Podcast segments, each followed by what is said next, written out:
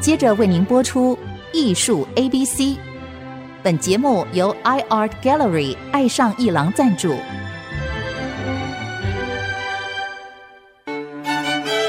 Appreciation, Buying and Collection。艺术 A B C，艺术入门的三部曲，艺术收藏的必修课，让您成为品味出众的艺术鉴赏达人。您的家成为风格独具的私人美术馆，实时与艺术之美对话。艺术 A B C，陆杰明主持。这里是 IC 之音逐客广播 FM 九七点五，你所收听的节目是艺术 ABC，我是陆杰明。下个礼拜就要过年了，那么每到过年呢，我都会想，在这个过年的时候呢，我们这个艺术 ABC 节目想要聊些什么啊？呃，我要是记得的话，去年还是前年，我就请了徐明峰老师来谈那个年画版画啊。那么事实上，还有一家版画工坊在台湾，其实已经十七年了。有好几次机会，我都想找他来聊一聊，但是总是错过了。像前一阵子，我的印尼好朋友白嘉丽小姐，她的这个展览，她也来上过节目，那已经是一年多前了。但是也就是不到一年前吧，有一套白嘉丽小姐的版画出版，我这个也受邀去台南帮他做了一个座谈会，那个时候就看到那一套版画做得很好，一看又是村版画工作室的杰作， 所以就又想访问他，但是又错过了，又又是疫情啦，我自己生病啦，又是一年多，今年终于把他给请来了。就是村版画工作室的负责人黄春元先生，春元，欢迎你来到节目。各位听众，大家好，谢谢陆老师在过年的时候会想到我们这样。 春元，你终于来了啊！ 不好意思，拖那么多年不会不会不会才访谢谢老问师到邀春请元啊。那么黄春元呢？我常常在想，因为我介入这个市场三十五年前，我介入艺术市场，那个时候我是一个雷达工程师。我介入美国的艺术市场的时候，我去参加的第一个博览会，为了要帮我的老师卖画，我参加的就是洛杉矶的 Art Expo 啊，Art Expo 呢，就是所有啊那个摊位之多、啊，做的大部分都是限量的作品，名家签名限量版画，那个是美国那个时候的 Art Expo 的最大宗，所以我的介入美国的商业艺术市场的最初期，我就是看到了美国的版画，是，而且是 serigraph。嗯，就是丝网印刷，就是黄春元在做的捐印版画。所以你看，这个一说，这已经三十多年了， 可怕呀！这个岁月悠悠啊，真的是。那么这样一转，我当时我记得在 R Expo，当时最红的就是云南仲裁的两位老师，一个是丁嗯丁绍绍光，光一个是蒋铁峰啊，丁绍光是工艺美校毕业的，蒋铁峰是中央美院毕业的，他们是落脚在洛杉矶，嗯他们的云南仲裁刚好符合了美国当时的一种趣味，嗯或者是室内设计空间，或者是哦这对个，所以他就红了。这么一来，但是我接触完以后，我就对版画产生了兴趣，想是要多了解一点，是是我就到书店去找书，那时候还在美国，还在美国，是，但是放假会回台湾看父母。嗯嗯嗯，我回来的时候，我在书店我就买了一本书，就是廖修平老 师。哦那所个以年代应该就是， 所以廖修平老师是我的版画了解的启蒙啊，是他是祖师爷啊，对对对，应该可嗯以，以这样说。没错没错为，什么要说他呢？因为黄春元也是他的学生，没错 吧？对我们有荣幸，就是老师后来在第二次回到北医大来客座的时候，我们有接受他两年的指导，这样对多好啊！你看，因为我们介入市场之后，就要了解市场上的选项嘛。是那事实上，原作是很重要的一块，没错啊，金字塔顶端原作啊是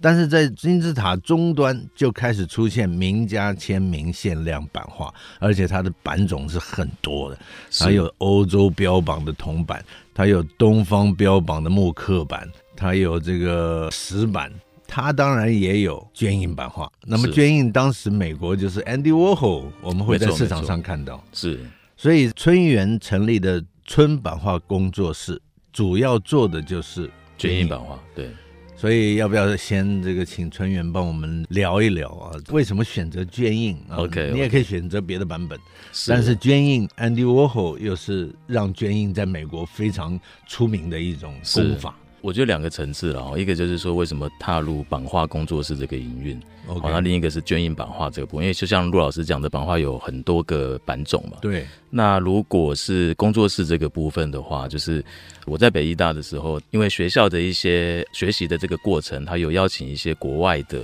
版画工作室的负责人到学校来办工作坊，遇到两个非常重要的样板，一个是日本横滨的原山晴世老师索拉亚马神圣他的一个阿鲁米版画工作室。然后另外一个是在英国布里斯托大学史蒂夫先生，他当时是在西英格兰大学版画中心的主任。他原来也是在民间经营版画机构，后来被延揽到学校单位去。那这两个都算是我们那个时期觉得非常向往的一个工作室的一个样板，啊一个在民间，一个在学校，那都是在做版画技术的，不管是研究、保存，或者是它的一些技术上的精进，然后或者是接案。那选择捐印这个部分的话，是因为我觉得我非常幸运遇到一个非常好的启蒙老师杨明蝶老师，杨明蝶对对知对道知道，对碰过他是好几次，也看过他的展览。对，他是台湾第一家捐印公司的负责人，是啊，对，千彩捐印公司，当时哎呀在在四十几年前了。对， ，OK，那因为他那时候在北医大授课，嗯，那我是他课堂上的助教了，所以就是对于捐印这个部分有比较多的一些了解的机会。嗯那加上老师他其实非常关心学生的发展啊，对，然后他就很早就跟我讲说。如果说要进入版画工作室的这个媒材的话，最好是选一个专一的版种，因为版画的它是一个印刷术的延伸嘛。对，那它有这么长的一个发展历史，是那这么长的历史，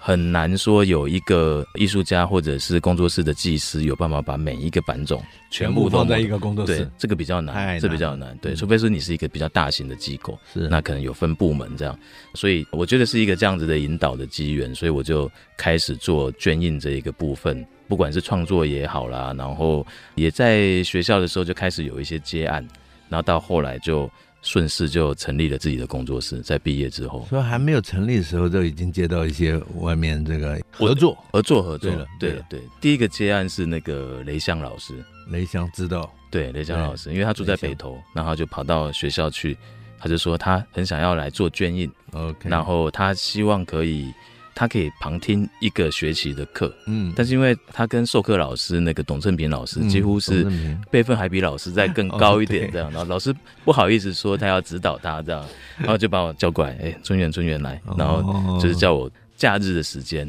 或者是周末我们约时间，然后就陪老师做帮着雷翔老师对对做对对对的对话对对，对有这个机缘了，对，那很像就是一个接案的一对个了雏形，是对，然后那时候觉得跟艺术家合作是蛮轻松愉快，然后还可以学习到蛮多的，是所以就对这个工作觉得蛮向往的这样。但是当时的这个工房是在学校，对，当时还在学校，那时候我还没有设毕业备什么都在就用学校，用的学校设，备，对对对，这个很有意思。所以有几个老师贵人的这个启发，廖对老我觉师、得杨明蝶老师、杨明是蝶老师，我后来看他他的作品已经纸做的很厚很厚的，呃，纸浆纸浆纸浆嗯对翻模，它等于是就开用始纸造张纸了对，用铸造，然后还有就是它没玻错玻璃，对的对，把它的图像应用到玻璃上，它算是台湾我觉得在捐印发展上面一个很重要的先驱啊。 OK，那你成立工作室以后呢？因为这个捐印版画在台湾，事实上它并不是那么普遍，那么多人想做，对不对？因为做的人他要考虑很多条件还有因素，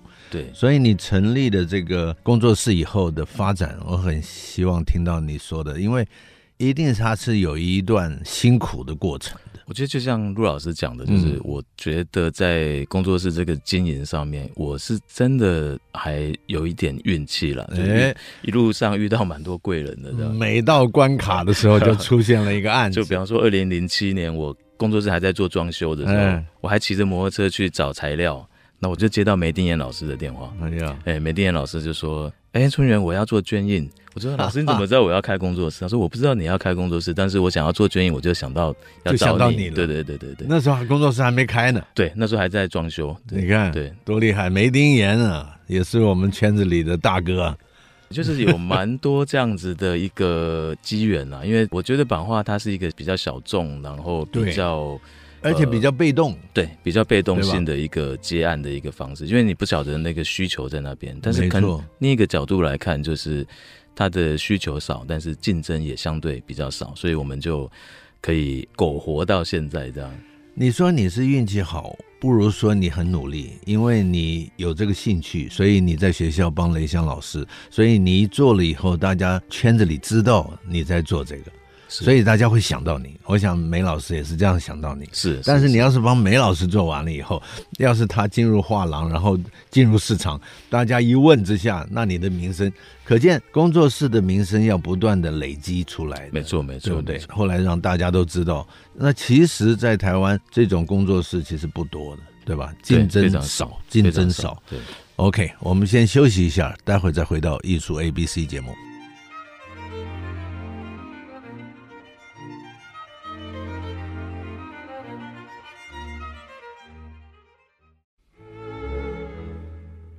欢迎回到艺术 A B C 节目，我是陆杰明。那么今天为各位请到的贵宾啊，就是春版画工作室的负责人黄春元，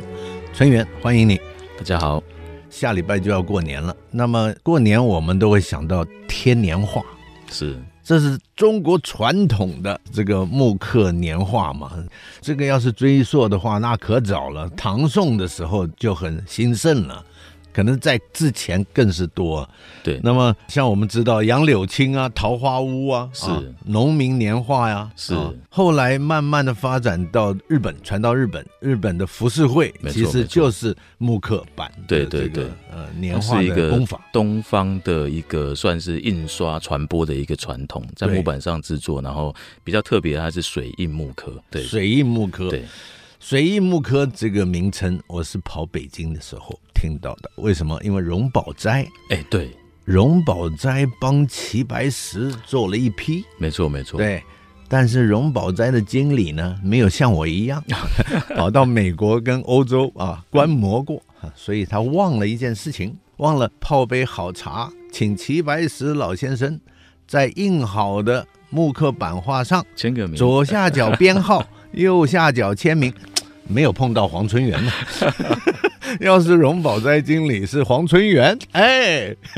这下就好玩了。没有，因为现代版画的一个 算是它认证的一个过程，但是一九六零年代才开始有署名，有额地询这个部分。对，所以那你看早，期它就是一个印刷的传播，对对所以你看，我们是那时候喜欢齐白石的精品，但是我们买不到齐白石的精品，我跑到荣宝斋去找，哦，一张也卖几千块人民币，啊但是没有没有版次的，没那有个时候那没是有有版次次，的，没有版次，没有签名，没有编号。然后后来到最近，可能都卖到一两万。那他那个老时候师傅做的像是日本的浮世绘是有刻板的时候会有齐白石的名字在上面嘛，板上签名，板上就是他的画，啊，就是拿他的，就是荣宝斋拿到他的收藏的画，是然后直接就做，哦做完了就把他上面题的字直接印上去，直接印上去，就是复制了。哇，所以那时候就已经有复制版画的有概念这样，有只但是是没有西方的这个版次的认定，没有版次。跟签名， OK OK，一直到二零零五年，是二零零五年，我受邀到中央美院艺术经营管理班去做客座教授的时候是，我就开始讲版画。我讲版画的时候，我也跑荣宝斋，那个荣宝斋出了一张吴冠中的哦，水印木刻，又是大师，对，吴冠中的右下角是他的板上签名，嗯，做一个板印出来，哦，左下角他们开窍了。拿一个马克笔，请这个吴冠中签两百分之几开始限量 了，限量两百张，两百分之几，对，我也买了一张，哎， 所以好，话说回来，你看，一旦签名限量，它就有产生了魅力，它就会是名家签名限量版画，在欧洲其实就会有一定的价码。对，当然，你的功法是很重要的，是对吧？所以我们说起这个年画木刻水印，然后慢慢发展到 Andy Warhol 在美国把这个絹印，等于是让絹印版画变成一种选项。是大家都跟着做。我是我记得在旧金山有一家很大的版画公司叫 Soma Print。是， S O M A Soma Print 本来都要倒闭 了，结果碰 到云南仲裁，它又活了。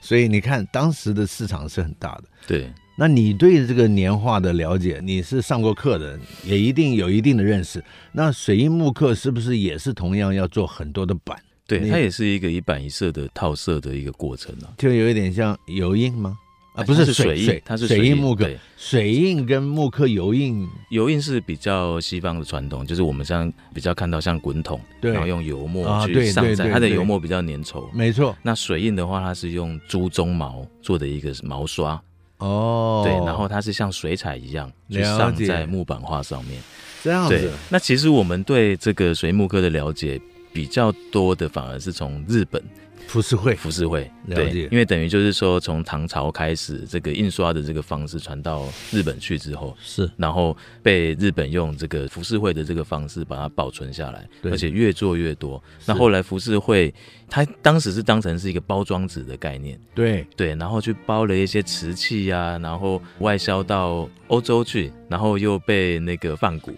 就是那一段世界博览会在巴黎举办的时候，大量日本的服饰会经由这种方式销到对那边，所以冲击到当时的巴黎的文化。没错没错，所以那个时候巴黎的这些艺术家，印象派、后印象派都去收集这些对对东方对来的画，对他们觉得很有意思。因为原本只是一个类似包装纸的对一个概对念，对它是怕瓷器破掉的。是，那后来没想到在那个欧洲引起到很多的注意，然后对大家开始去关注这种很细腻的这个印刷技术，所以在当时被日本保留下来。因为它量大便宜，所以这些穷的艺术家也收藏了很多。我看梵谷写给他弟弟的信，他说我们收藏的两百多幅浮世绘的版画，浮你世绘是要好好留好。嗯他认为这些都是很重要的，是将来会很值钱的。是是是，没想到现在我们在这个大型的博览会里看到葛饰北斋的巨浪那一张，对，竟然卖到一百五十万美金。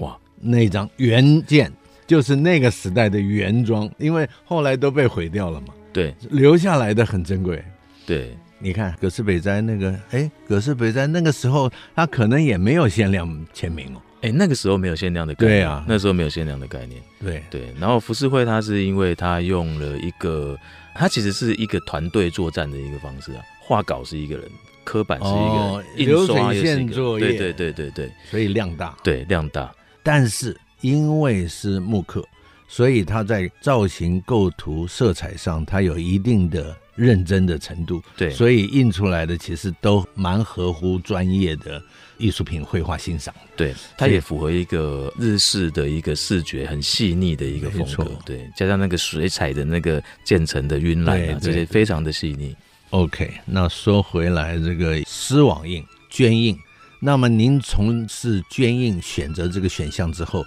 你做了这么多年，你认为绢印的困难度在哪？如果是在技术上面的话，我觉得都还可以找方法来克克服服，啊还来克服。那目前的话，可能就是有一些材料，比方说比较大型的底片啊这些东西，开始在源头会有一些停产的这个动作。哦对，因为就是印刷的一个类型的转换嘛，换成数位印刷的这个方式。嗯对，那技术上的部分倒是都还可以克服。那我觉得，如果问我比较大的困难点，我都还是觉得是在经营上面，因为我们的一个行业的特殊性，困难点会是在这个部经营分上面哦。对，要让这个版画工坊能够活下来，对，我觉得这而个且啊要是活得不错。一个，因为它是一个比较特殊性的产业啦。所以你看，你那里人员并不是很多啊，不多就是不多两三个人帮你对呃，两三个人，我觉做得已经是我们大概在台湾做纯艺术的这个接案这样的规模，已算是经不错的。可能有一些版画界的前辈可能觉得，哎、我们这样已经算经营的蛮不错了，但是其实还是有一些发展的空间啊。如果说跟国外的一些版画创作的团体或者是工作室比较起来，我觉得还是有蛮多事情可以做的。在这里就要聊一下了。你看，以前从古代的木刻板一直发展到欧洲标榜他们认为最棒的铜板，对吧？是因为他们做书的时候，那时候对像林布兰都对做过，，对对，铜板戈雅，戈雅，对后来达利，啊，嗯对，毕卡索也做了，没错。然后后来又发展到石板，对铜板、石板。然后又发展到这个丝网印。对，那么丝网印之后呢，因为这个 Epson 的机器啊，扫描床输出的机器，K 三墨水、抗光啊， 这些出现之后，是挡不住有一个新的数位版种叫做艺术微喷。是的，我们在节目里也要澄清一件事情，大家听到艺术微喷，就是电脑的输出的印刷。我们承认，现在这种印刷是写真度最高的一种重现啊，那复制重现。但是这种艺术微喷已经定掉的这个名字，我们希望大家记得而且使用，不要再像以前过渡时期用的数位版画。嗯哼，那个以前刚出来的时候叫数位版画，这个争吵了很多年，是因为版画世界或者是版画家们很受不了 这个电脑输出的叫做数位版画啊，因为它没有版，它就在电脑里面呢有一个档， 有一个档案，然后它很方便，就是说你可以先扫描、修片。做色彩管理，然后到了你想输出的时候，你再输出。所以它很方便，它不需要全部印出来。像捐印就不一样了，捐印等于是你九十九张限量，你九十九张全部都要印印好，对，一色一色印好签名编号放在那里，对吧？是算是完成一个案子。但是艺术微喷不是，但是艺术微喷有优点，因为它写真度比较高，即可乱真这件事情对它是好的。但是因为它的方便性跟输出的这种状态，我们应该认为它在市场里的定价应该总的来说要低于卷印版画，因为手工还是要贵一点的。这是我想的，当然，假如你去帮李希特做一张数位微喷，它高于一些人的，那我同意，因为你的名气大过了功法跟材料了，那没错那又是另外一回事。我不知道你在这方面同不同意我这个说法。首先，我是觉得科技这个部分，我们并不是要去做一个科技的反动，对，对。然后，其实有很多的印刷的这个技术，它也是随着那个科技的这个增加，它有很多的便利性的一个制作方法。没，错，对。那微喷这个部分，我觉得它跟版画的发展是两个不一样的系统。那台湾的版画的发展，就像陆老师刚提到，从廖秋平老师开始，这个是从对一九七三年开始，所以是是其实有五十年的发展的历史没错，所以它是一个版画艺术的累积。对的，那苏位微喷这个是，我觉得大概是两千年之后的对一个发展。对那所以把数位版画突然绑在一起的时候，好像其实它会有一点点，互相干扰，呃，有一点点干扰 的。所以各取所需啊。所以你想要做版画的话，事实上你可以判断哪一种可以用艺术微喷来做，哪一种可以用卷影来做，会比较好一点。今天我们先聊到这里，时间有限，我们下一集单元我们还要请纯元留下来继续聊。那么在这里先祝福大家一下啊，下个礼拜要过年了啊，我们在这一期节目聊聊版画，谢谢纯元来到节目，谢谢各位。谢谢各位听众的收听，艺术 A B C，我们下周见。以上节目由爱上一郎赞助播出，放松心情，静静体会艺术的美好。iArt Gallery 让您爱上一郎。